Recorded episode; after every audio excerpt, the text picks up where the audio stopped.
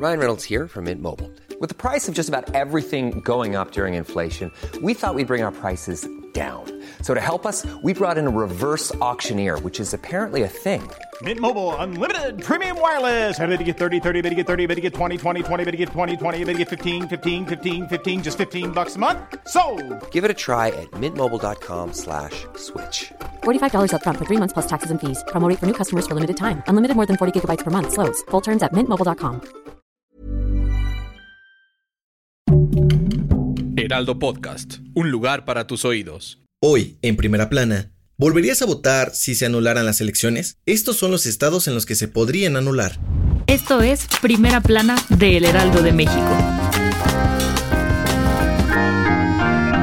Los presidentes del PAN, PRI y PRD buscarán que se anulen los resultados de las elecciones para gobernador en San Luis Potosí, Michoacán, Guerrero y Campeche, debido a que hubo irregularidades en los procesos. Por una parte, Marco Cortés, el dirigente del PAN, dijo que en San Luis Potosí, donde ganó Ricardo Gallardo, candidato del Partido Verde, se rebasó el presupuesto de gastos de campañas y que las boletas y actas electorales fueron falsificadas. Además, el representante del PRD, Jesús Zambrano, dio a conocer que en Michoacán, donde ganó Alfredo Ramírez Bedoya de Morena, hubo robo de boletas y el crimen organizado intervino en las casillas.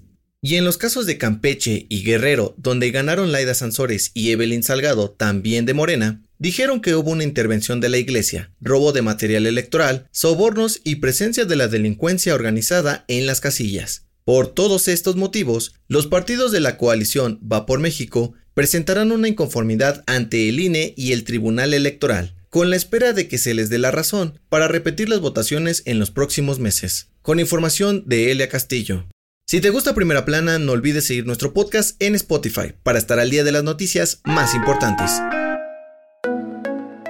Aunque la vacunación en México parece avanzar, el subsecretario de Salud, Hugo López Gatel, dijo que el país vive un tercer repunte de contagios de COVID-19. Durante la conferencia mañanera, informó que los casos de coronavirus aumentaron 22% durante la última semana, pero que gracias a que una gran parte de la población ya está vacunada, las hospitalizaciones y muertes no han aumentado. También explicó que ahora los contagios se están dando entre niños y jóvenes, porque aún no están vacunados y están más expuestos debido a que las restricciones disminuyeron y son más sociables. Ante esto, López Gatel llamó a no bajar la guardia y seguir con las medidas sanitarias, como el uso de cubrebocas y la sana distancia para evitar más contagios. Con información de Paris Salazar.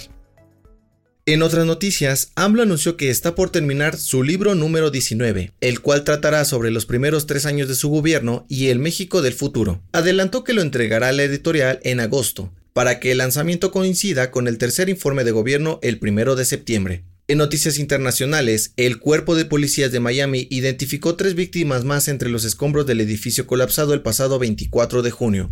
En total, suman 36 personas fallecidas y al menos 109 desaparecidos. Y en los deportes, Italia avanzó a la gran final de la Eurocopa al derrotar a España en penales. Hoy, Inglaterra y Dinamarca se enfrentarán a las 2 de la tarde, hora del centro de México, para definir al segundo invitado que buscará el título en el estadio de Wembley el próximo domingo.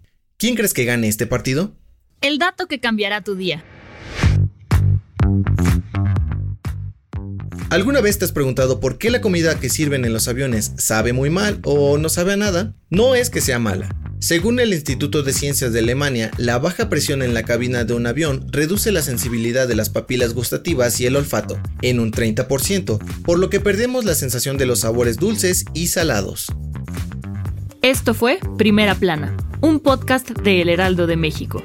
Encuentra nuestra primera plana en el periódico impreso, página web y ahora en podcast. Síguenos en Twitter, arroba Heraldo de México, Instagram, arroba El Heraldo de México y encuéntranos en Facebook y YouTube como El Heraldo de México. Hasta mañana.